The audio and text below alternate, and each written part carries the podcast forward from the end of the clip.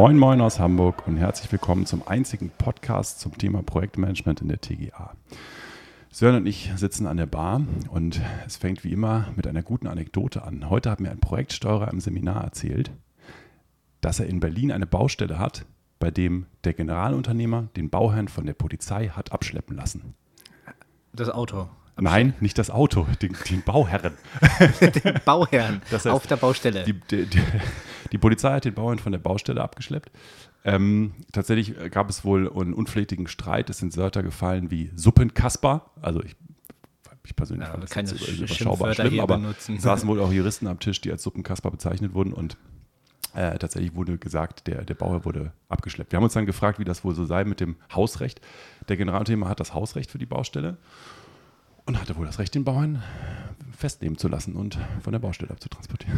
dass er über seine Worte mal in, in Ruhe nachdenken Da kann. muss man in Ruhe mal drüber nachdenken.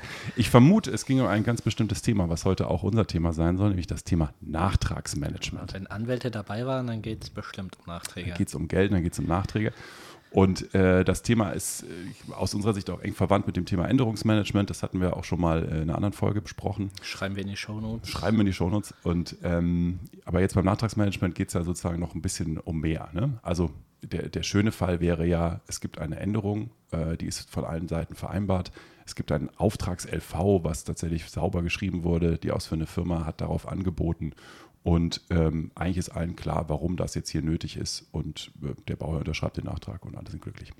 Genau, Nachtrag ist dann ja per Definition eine Leistung, die zusätzlich erbracht wurde im Endeffekt. Genau, das Bausoll hat sich geändert auf Wunsch des Bauherren. Eine Änderung wurde vereinbart mit den Planern. Alle haben es durchgezogen und äh, es ist tatsächlich sauber angeboten worden. Es ist auch sauber kalkuliert, es ist nicht zu teuer und es wird einfach beauftragt. Wie oft haben wir den Fall in der Realität? Genau, ich so ich wollte es gerade sagen, das ist ja eigentlich nur ein Fall und das ist das Musterbeispiel eigentlich, wie es laufen sollte, wenn es so eindeutig ist. Genau, meistens läuft es total anders. So ein Nachtrag kommt irgendwie äh, irgendwo mal angeflogen per E-Mail. Ähm, keiner hat damit gerechnet. Ich, ich mache jetzt mal den schlimmsten Fall auf. Keiner hat damit gerechnet. Ähm, das Ding wird ausgesessen. Ähm, am besten vielleicht auch gar nicht, sozusagen noch nicht mal auf der, auf der Baubesprechung oder sonst irgendwo hochgeholt. Und der liegt dann irgendwann so lange rum, bis die ausführende Firma sagt: So, mein Nachtrag ist nicht beauftragt, jetzt Baustopp, die Schnauze voll. Ich weiß gar nicht, was ich bauen soll. Habt ihr die E-Mail nicht gelesen? Habt ihr die E-Mail nicht gelesen, genau. Das wäre dann der schlimmste Fall, ne? sozusagen. Also die, wir, haben eine, wir haben eine Störung im Bauablauf aufgrund von nicht beauftragten Nachträgen. Und ich glaube, der Weg dazwischen ist der richtige. Ähm, beziehungsweise, also der richtige wäre das Thema Änderung. Ähm, es gibt aber natürlich auch Du hast Nachträge. jetzt ja auch den Nachtrag aus dem, äh, schon während des Bauens im Endeffekt ja beschrieben, von der bauausführenden Firma. Genau.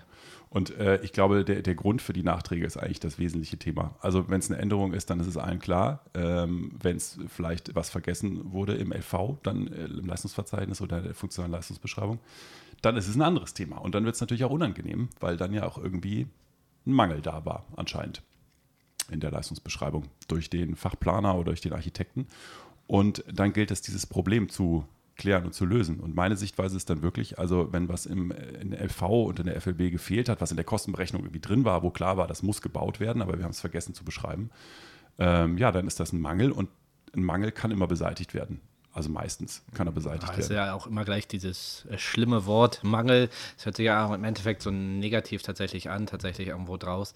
Aber du empfiehlst oder wünschst, würdest dir da mehr Sachlichkeit so ein Stück weit im Umgang mit diesen Thematiken wünschen. Genau, ich würde mir wünschen, dass der Begriff Mangel bei, bei einer Planung tatsächlich genauso offen verwandt wird wie bei, bei einer Bauausführung. Also in der Bauausführung gibt es auch Mängel, das wissen wir alle, es gibt tausende von Mängeln und äh, das ist stinknormal, das haben sich alle dran gewöhnt und es gibt einen Nachtrags-, äh, Entschuldigung, einen, einen Mangelverfolgung, Mangelmanagement, meistens noch irgendwie mit Planserver und, äh, und einer Zuordnung zum, zum Bauvorhaben selber oder zu den Plänen auch.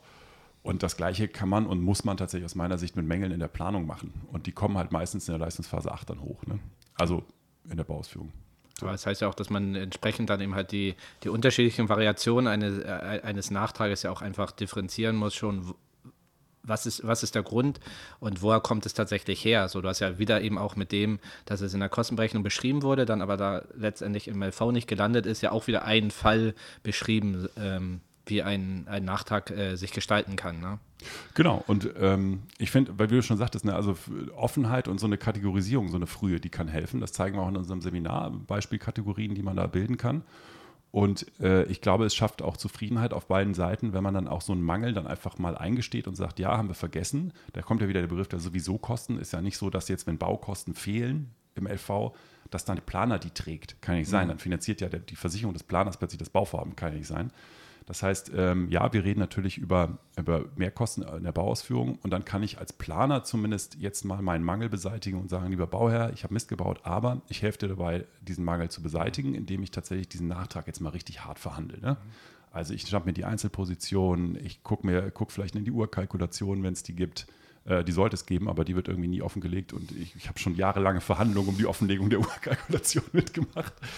Ähm, vielleicht hole ich mehr Angebote von anderen ausführenden Firmen als Vergleich oder ich gucke tatsächlich nach den Preisen der, der angebotenen äh, Bauteile einfach mal und, und steige dann wirklich hart in eine Verhandlung ein, die ich auch aktiv führe, sodass der Bauer, dass ich nicht den Bauer auf den Bauern zugehe und sage, pass mal auf, du müsstest jetzt mal verhandeln, sondern ich mache einen Termin und ich verhandle hart mit der ausführenden Firma, um meinen Mangel zu beseitigen. Mhm. Damit die Kosten vielleicht annähernd da sind, wo sie wären, wenn ich es ausgeschrieben hätte.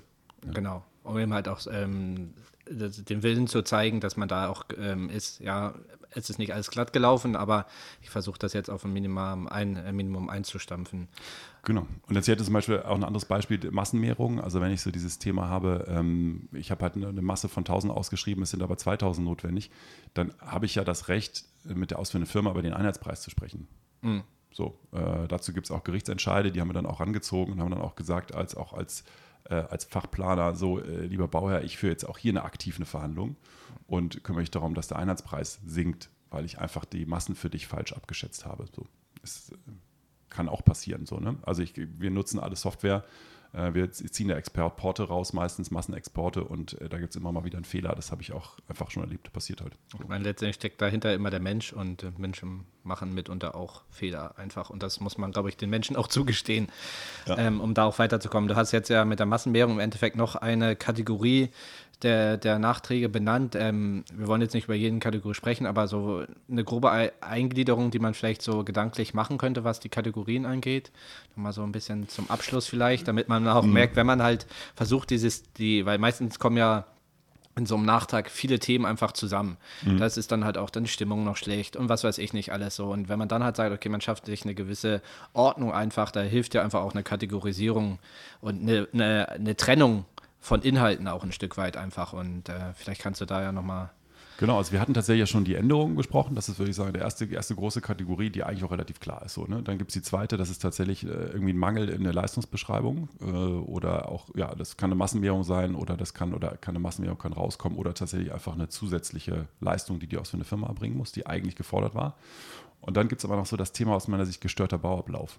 Also wenn tatsächlich auf der Baustelle Mist passiert ist, ähm, wenn dann zum Beispiel ja, was ist ich? Also wir, klar, wir hatten einmal einen Sabotagefall, ne? da hat irgendjemand alle Kabel durchgeschnitten im Bauablauf und äh, am Ende mussten alle Kabel neu gezogen werden.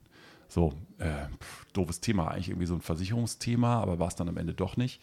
Und äh, alle waren betroffen. Äh, ich als Planer hatte dann irgendwie in der Bauüberwachung das Problem, dass die Terminpläne nicht mehr eingehalten wurden, weil alles neu gezogen werden musste. Die ausführende Firma hat irgendwie 100.000 Euro angeboten und gesagt, ich muss alles neu ziehen.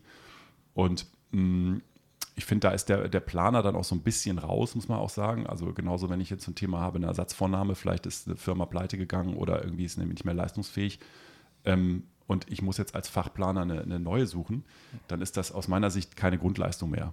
Und auch so ein, so ein Schaden, dass jetzt irgendwie da die Kabel neu gezogen werden müssen und ich deswegen meinen Aufwand sich erhöht, weil ich jetzt die Bauzeit verlängere und weil ich da mehr, mehr tun muss da müsste ich eigentlich als, als Planer ganz offen sagen, so jetzt habe ich mehr Aufwand, den möchte ich jetzt auch vergütet bekommen. Ne? Ich suche dir eine neue Firma, ja, ich äh, passe die LVs nochmal an oder ich, ich, ich jag die LVs nochmal raus, ich suche dir einen fähigen äh, Ersatz, aber das kostet halt Geld. Ist halt also, zusätzlich, was zu einer abgeschlossenen Arbeit eigentlich kommt. Genau. Und dann könnte jetzt natürlich die, die, der Bauer sagen, ja, ich habe eine, irgendwie eine Versicherung dafür oder ich hole mir jetzt irgendwie das Geld zurück, weil ich den, den nicht leistungsfähigen äh, Auftragnehmer verklage oder so. Das ist aber dann die Bauherrensphäre, finde ich. Und das, ja, das meine ich ja eben mit dieser Kategorisierung und Einteilung. Das mhm. ist ja mhm. dann ein anderer Ablauf, sage ich mal, der ja. dann davon auch losgelöst eigentlich behandelt sein muss. Genau, also man kann so grob sagen, entweder Schuld ist der Bauherr, weil er gesagt hat, ich ändere, Schuld ist der Planer, weil er einen Mangel fabriziert hat, oder Schuld ist die, die irgendwie die ausführende Firma, Ähm, oder tatsächlich irgendeine andere Sache von der Baustelle, die einfach passiert ist, dass jemand Sabotage oder tatsächlich äh, nicht leistungsfähig oder heftiger Mangel. Wir hatten es auch mal irgendwie, dass alle Decken wieder aufgenommen werden mussten, weil der Elektriker das falsche Kabel gezogen hat. Ne? Also es war halt einfach äh, ja, ein Thema, was halt in der Bauüberwachung dann aber auch nicht, nicht erkannt wurde. So. Und ähm, am Ende hat der Elektriker alle Decken wieder aufgemacht. War ein Riesenaufwand für den. Hat er natürlich mitgetragen, hat auch kein Geld natürlich dafür verlangt, wäre verrückt gewesen. Mhm. Äh, aber war auch ein Aufwand. Und ähm, ja, darüber muss man dann mal offen sprechen. Ich glaube, es ist wichtig, halt das früh genug zu machen. Also dieses Aussitzen ist das größte Problem aus meiner mhm. Sicht, wenn du es einfach nicht bearbeitest, die Mängel, die, äh, die, die Nachträge.